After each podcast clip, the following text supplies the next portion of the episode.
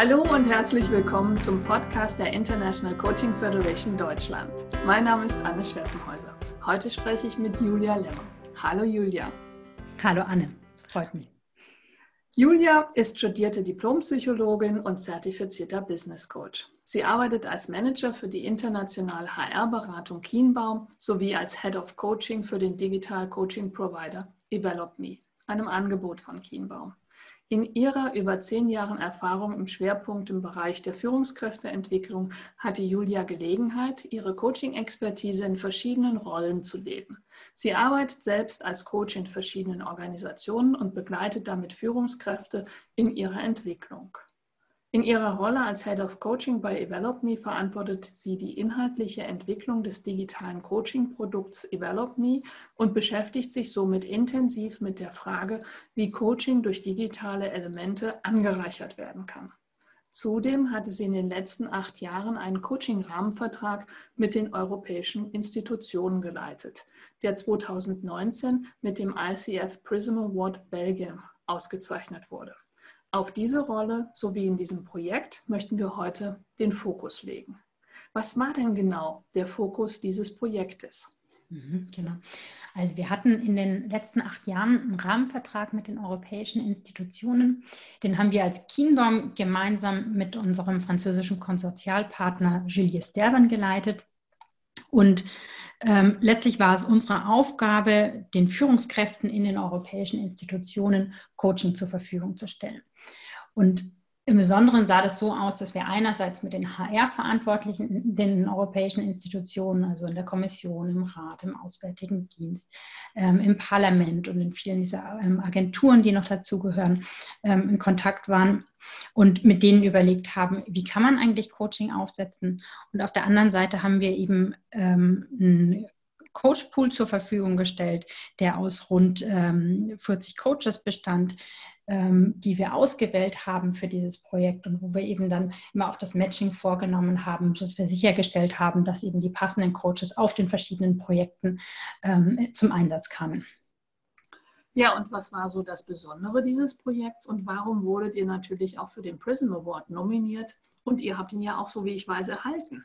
Mhm, genau, also wir haben den zu unserer großen Freude Ende 2019 erhalten. Das war der erste Prison Award, den es in, in Belgien gab.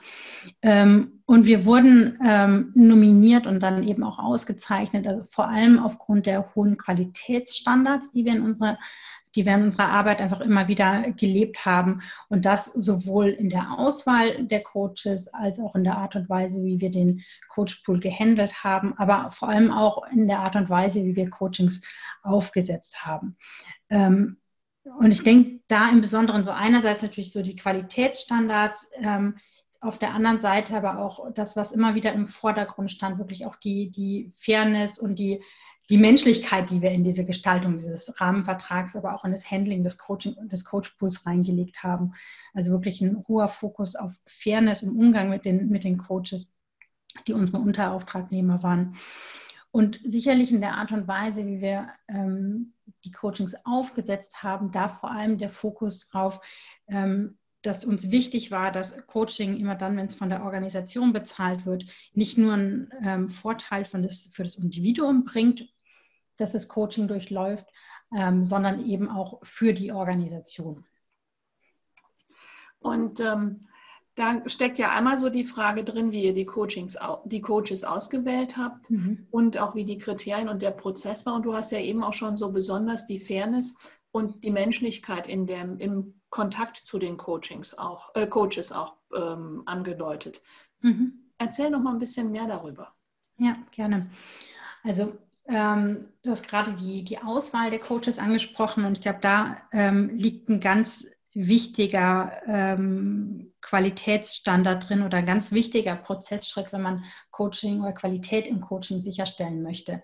Weil, ich meine, wir wissen alle, ne, in dem Moment, wo eben Coach ins Arbeiten kommt, wir können nicht mehr in diese, in diese vertrauliche Beziehung reingehen. Deswegen müssen wir sicher sein, ähm, als diejenigen, die Coaching aufsetzen und irgendwie in größeren Organisationen verantworten, ähm, dass die Coaches, die zum Einsatz kommen, wirklich ihr Handwerk verstehen und ähm, wirklich nach, nach äh, qualitativ hochwertigen Kriterien arbeiten. Das heißt, wir haben ähm, einen sehr strengen Auswahlprozess aufgesetzt, ähm, der bestand aus, also einerseits einem, einem strukturierten Interview mit uns, wo wir ähm, einerseits ähm, feste Qualitätsstandards abgefragt haben, also sowas wie, was für eine Art von Coaching-Ausbildung haben die Coaches durchlaufen, haben uns die Zertifikate angeschaut, haben ähm, uns einen Nachweis von den Coachingstunden geben lassen, haben uns einen Nachweis von einer regelmäßigen Supervision geben lassen, ähm, haben aber vor allem auch dann nochmal mit drauf geschaut, also das sind so die, die Hard Facts, haben aber dann auch drauf geschaut, also was ist dem Coach wichtig in seiner Arbeit,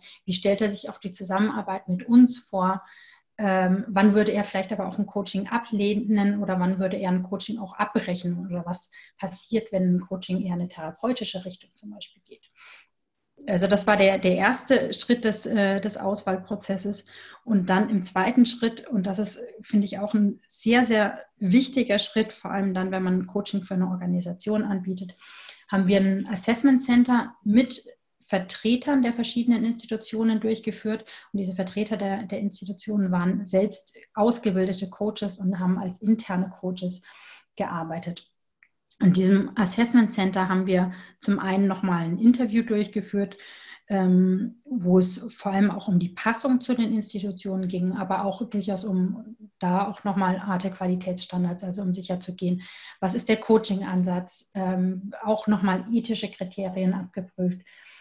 Und dann ein ganz wichtiger Prozess, Prozessschritt in diesem Assessment Center war ähm, eine Live-Coaching-Demonstration von einer Jury. Da kam tatsächlich eine Führungskraft, ähm, die mit einem echten Anliegen kam und wurde praktisch vor dieser Jury während 20 Minuten gecoacht. Und ähm, wir haben im Laufe der Jahre gemerkt, dass wirklich das, also dieser Prozessschritt einfach sehr, sehr entscheidend ist. Weil immer, also wir konnten uns ziemlich sicher sein, dass wenn wenn praktisch dieses Assessment Center gut durchlaufen wurde, dass dann ähm, anschließend auch die, die Coachings ähm, gut gelaufen sind. Und immer dann, wenn wir eher Zweifel hatten, hat sich das eigentlich auch im, im Nachgang äh, bewahrheitet.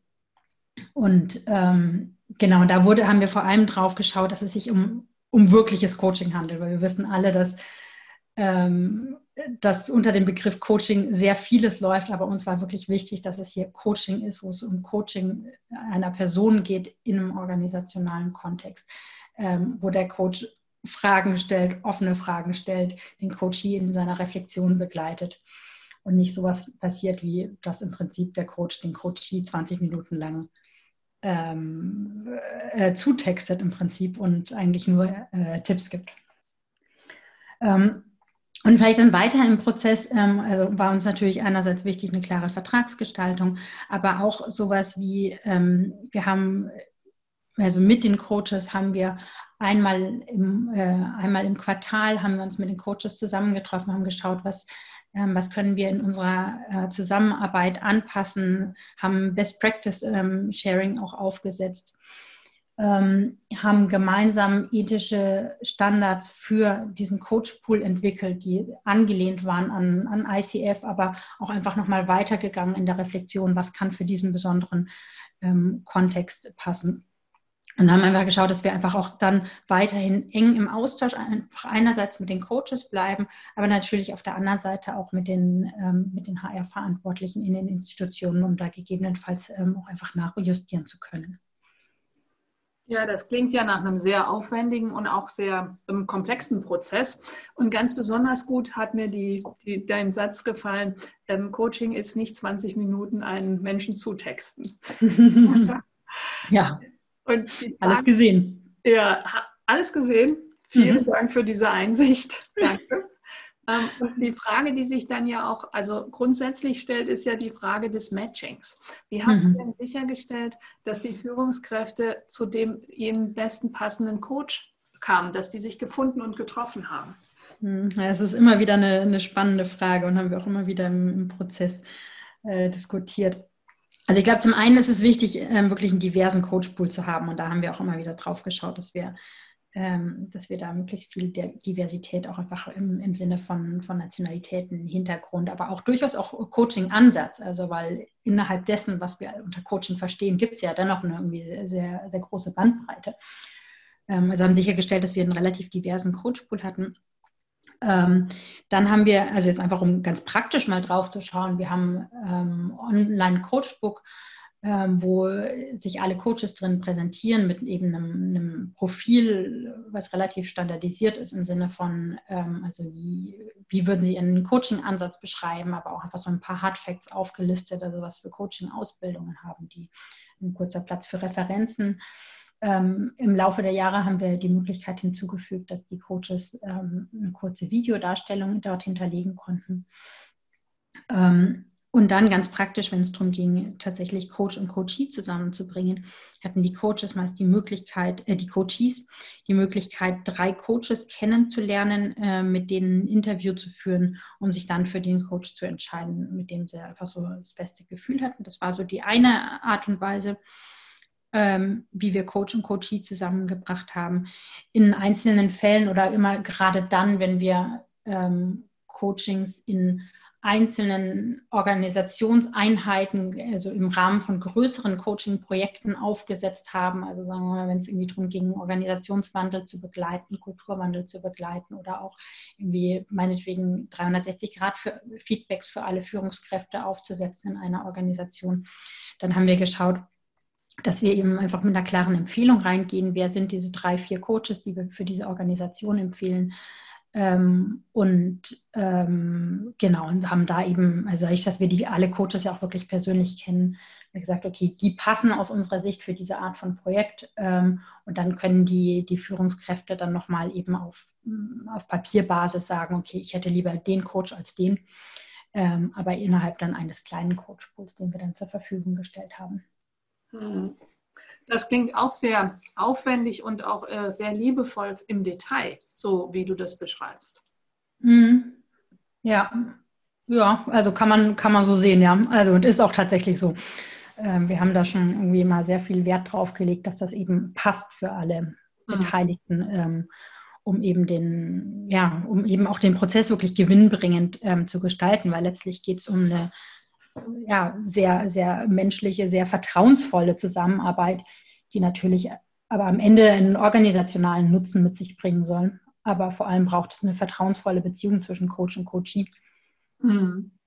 Und natürlich kommt dann irgendwann auch die Frage nach dem Erfolg der Coachings und wie habt ihr denn den Erfolg der Coachings evaluiert? Hm. Auch das immer wieder eine spannende Frage. Ne? Ähm, also wir haben ähm, letztlich den, also wir haben alle Coachings evaluiert nach Abschluss des Coachings. Wir haben es aus pragmatischen Gründen, muss man sagen, das hat der Coachee, hat eine Selbstevaluation danach durchgeführt ähm, und das letztlich auf drei Ebenen ähm, des Kirkpatrick-Modells, also Zufriedenheit mit dem Coaching, Lernerfolg und ähm, Transfer. Und das haben, ähm, wurde einerseits direkt nach dem Coaching gemacht und dann nochmal sechs Monate später, um einfach zu gucken, gibt es eigentlich langfristigen Erfolg? Also haben sich, äh, nimmt der Coachee langfristig etwas ähm, daraus mit für seine, für seine Führungsarbeit? Ähm, und ähm, ja, kann er langfristig was aus dem, aus dem Coaching ziehen. Das war so praktisch Ebene Coach-Coachee. Ähm, die Ergebnisse haben wir einerseits aggregiert den, den, Institutionen zur Verfügung gestellt, ähm, um einfach, also das war Teil des Qualitätsmanagement-Prozesses. Ähm, und wir haben sie auf der anderen Seite, und das finde ich wichtig fürs Learning der, der Coaches auch, ähm, wir haben sie mit Einverständnis des Coaches, also der hat immer die Möglichkeit zu sagen ja oder nein. Wenn der Coachee einverstanden war, dann haben wir die Evaluationsergebnisse auch unaggregiert, also ähm, individuell an den Coach weitergegeben, sodass der eben daraus lernen konnte. Mhm. Und was wir noch gemacht haben, ist das natürlich unser Projektmanagement einfach regelmäßig durch unsere ähm, direkten Kunden im, im HR-Bereich haben evaluieren lassen. Ja. Und ähm, Coaching ist ja auch, was hast du eben schon gesagt, eingebettet, eingebunden in einen organisationalen Rahmen. Wie mhm. habt ihr sichergestellt, dass nicht nur die Individuen, sondern auch die Organisation von diesem Coaching profitiert haben? Hm. Also wir haben einerseits ähm, das Thema Dreiecksvertrag, also Beginn des Coachings mit irgendwie einem, mit einem Vertrag zwischen Coach, Coachee und, und Vorgesetzten, haben wir also die Wichtigkeit dessen haben wir immer wieder hervorgehoben, haben es in einzelnen Teilen der Organisation auch tatsächlich ähm, aufgesetzt, ähm, haben die Coaches auch, haben da auch einfach ähm, Reflexionen mit den Coaches zugemacht, wie können wir das ähm, bestmöglich machen in einer Organisation, wo das vielleicht nicht ähm, der, ja, das übliche Vorgehen ist. Ähm, also das war eine, eine Maßnahme, die wir, die wir aufgesetzt haben. Wir haben eine ganze Reihe an Coachings gestartet mit 360-Grad-Feedbacks, ähm, wo dann eben verschiedene Mitarbeiter und Kollegen und Führungskräfte die Möglichkeit hatten zu sagen, wie, also da einfach klassisch strukturierter ähm, 360-Grad-Prozess, ähm, wo, wo die Führungskräfte Rückmeldungen bekommen haben zu Stärken, aber auch Entwicklungsfeldern und dann darin aufgesetzt haben und das durchaus auch ähm, teilweise organisationsweit, also immer in verschiedenen Teilen der, der Institutionen, ähm, wo man dann auch ähm, organisationsweit ähm, Trends ableiten konnte und sagen konnte, okay, in dieser Führungskohorte ähm, sieht man auf aggregiertem Level ähm, die und die Stärken. Insgesamt kann man aber vielleicht auch nochmal auf das und das im Führungsverhalten eingehen und kann praktisch neben den Coachings auch nochmal sicherlich andere Maßnahmen einleiten, um die Führungskräfte weiterzuentwickeln. Ähm, wir haben einiges an Events aufgesetzt zwischen Coaches und aber auch HR-Verantwortlichen auf der anderen Seite, um eben einfach einen gemeinsamen Reflexionsprozess voranzutreiben. Wie kann man Coaching auch einfach nochmal weiter so aufsetzen, dass es, ähm, ja, dass es wirklich zu den, zu den Institutionen passt und, die, ähm, und einfach die Organisation auch weiterbringt. Ähm, wir haben immer mal wieder, ähm, also immer dann, wenn praktisch in einzelnen Organisationsbereichen eine ganze Reihe an Coachings ähm, stattfanden, haben wir dann Interviews mit den, mit den Coaches geführt ähm, die mehrere Coaches hatten, also so, dass selbst wir auch sicher sein konnten, dass wir nicht Rückschlüsse ziehen können, um welchen Coachee handelt es sich und haben die befragt zu, was sind denn eigentlich generelle Trends, aber auch Herausforderungen der Führungskräfte in, in dieser Organisation und haben das dann eben auch wieder in aggregierter Form an HR zurückgespielt, ähm, was fand ich immer sehr, sehr gute ähm, Einsichten gegeben hat und auch nochmal weiter als jetzt so die standardisierten ähm, Evaluationen wenn man da einfach wirklich ins Gespräch mit den, mit den Coaches gehen konnte und einfach viel nochmal so an zwischen den Zeilen Wissen rausarbeiten konnte, ähm, ohne da jetzt in irgendeiner Weise die Vertraulichkeit zu verletzen, weil wir wirklich, weil wir wirklich darauf geachtet haben, dass das dann die Coaches waren, die viele Coaches in einer Organisation gesehen haben. Ähm, was haben wir noch gemacht? Wir haben eine ganze Reihe an Coachings ähm, aufgesetzt und haben auch ähm, das Coaching dahingehend äh, mitentwickelt, dass es nicht nur individuelles Coaching ist, ähm, sondern eben auch Coaching in, in Team-Settings, in Gruppensettings ähm, und durchaus auch eingebettet in Organisationsentwicklungsprojekte, ähm, um eben dadurch auch nicht nur den, die individuelle Transformation voranzubringen, sondern auch eine organisationale Transformation mit zu begleiten. Ähm, dann aber auch so, so kleine Dinge wie, also ganz wichtig finde ich, ist eben auch die Frage, so wie, wie sieht man denn, wie wird denn eigentlich Coaching in der Organisation gesehen? Ne? Also ist es was, was dann aufgesetzt wird, wann immer ein Manager nicht performt oder wird es dann aufgesetzt, ähm, oder wird es so aufgesetzt, dass es eigentlich eine, eine Chance ist, ein Coaching zu bekommen und eine Möglichkeit, sich zu entwickeln. Und das ist was, was man eben einfach durch, also einerseits die Frage, wem gibt man eigentlich Coaching, ähm, lösen kann, aber auch viel durch Wording, was damit einhergeht. Ne? Also spricht man bei einem 360-Grad-Feedback von einer Evaluation oder von einem, ähm, von einem Feedback ähm, spricht man bei Coaching eher als ähm, diese Führungskraft muss das Coaching bekommen oder die Führungskraft ähm, darf das Coaching bekommen.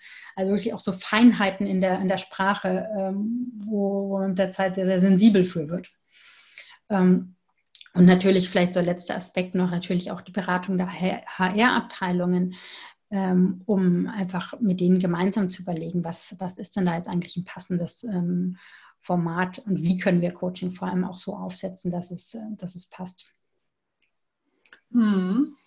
Und was ich mich gerade noch frage, ist, was waren denn so die zwei oder drei besonderen Highlights, die bei der Prism Award Verleihung ähm, hervorgehoben wurden durch die mhm. ICF? Magst du darüber noch kurz sprechen? Mhm, mh, sehr gerne. Ähm, also ich weiß es in dem, also in dem, wir haben so eine kleine Karte ähm, bekommen zu der, zu der Verleihung, da stand drin eben uh, the sustainability of our approach. Ähm, also die, der Wert auf die Nachhaltigkeit, mit der wir ähm, das Coaching aufgesetzt haben. Ähm, und ich denke, das ist das, was sich eben durch, durch, die ganze Art und Weise, wie wir es aufgesetzt haben, durchgezogen hat. Wir haben eben, also uns ging es jetzt da irgendwie nicht, nicht drum, einfach äh, irgendwie äh, das irgendwie alles so schnell wie möglich und so einfach wie möglich und irgendwie einfach effizient irgendwie abzuwickeln. Also weil so könnte man so einen, so einen Rahmenvertrag auch gestalten, sondern einfach den hohen Wert an Partnerschaftlichkeit, die wir in die Beziehungen einerseits mit den Coaches, aber andererseits auch mit den HR-Verantwortlichen gelegt haben, um eben einfach wirklich langfristig und nachhaltig eben in ähm, Coaching so aufzusetzen, ähm, dass es ja letztlich langfristigen Nutzen für die, für die Organisation bringt. Und das ähm, also zum einen, also was, was wirklich stark hervorgehoben wurde, war eben dieser Qualitätsanspruch, den wir in der Auswahl und im Handling der Coaches ähm, an den Tag gelegt haben und andererseits ähm, so dieses Mindset an Partnerschaftlichkeit ähm, und Fairness, die wir in die Beziehungsgestaltung mit allen Beteiligten gelegt haben. Ja, das klingt, das klingt, als ob es aus den Kernkompetenzen der ICF abgeleitet worden wäre. vielen, vielen Dank. Und ähm, ich denke mir mal, dass du natürlich auch neugierig bist, wie es dann jetzt weitergeht, weil ja über acht Jahre ähm, ein Projekt so intensiv zu begleiten, ist natürlich auch schon ein großes Brett. Ja. Ähm, und ähm, ich nehme an, dass ihr da ja auch weiterhin im Kontakt seid. Mhm. Und wahrscheinlich ist es auch so, dass sich seit ihr begonnen habt bis heute auch einiges am Coaching-Markt getan hat.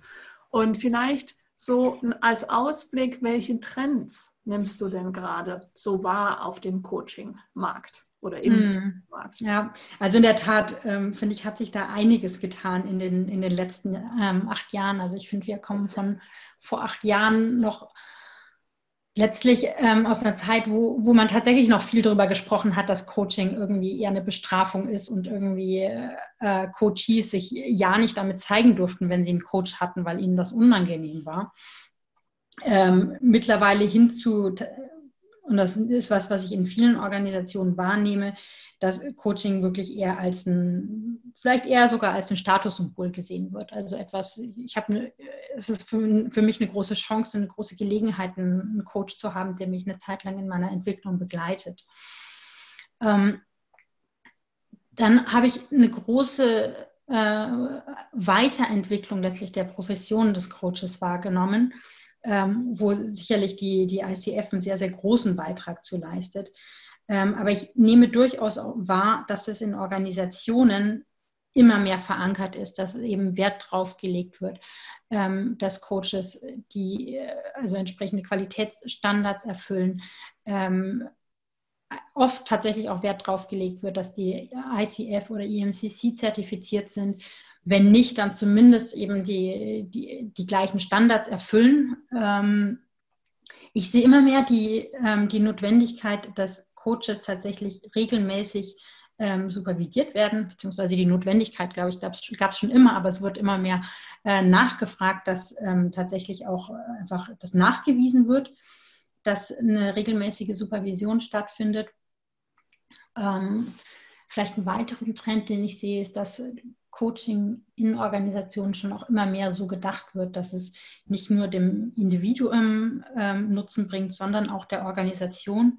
Und sicherlich auch damit einhergeht, dass ähm, wir immer mehr HR-Verantwortliche haben, die durchaus auch ausgebildete Coaches sind und dadurch wissen auch, also was kann ich von einem Coach erwarten, was kann ich von einem Coaching erwarten.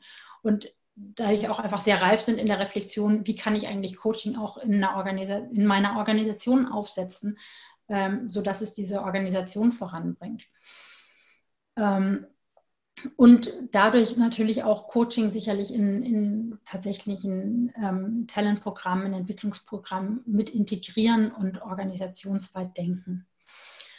Und ähm, vielleicht noch ein letzter Trend, den ich, den ich wahrnehme, den ich natürlich auch sicherlich ähm, sehr stark wahrnehme, dadurch, dass ich durch meine Tätigkeit bei, bei Evelop Me, wo wir da uns auch sehr natürlich sehr viele Gedanken zu machen und natürlich auch maßgeblich an der Entwicklung mit beteiligt sind, ist natürlich, der, dass es ähm, äh, dass die Entwicklung dahin gehen, geht, dass wir immer mehr digitale Anteile im Coaching haben.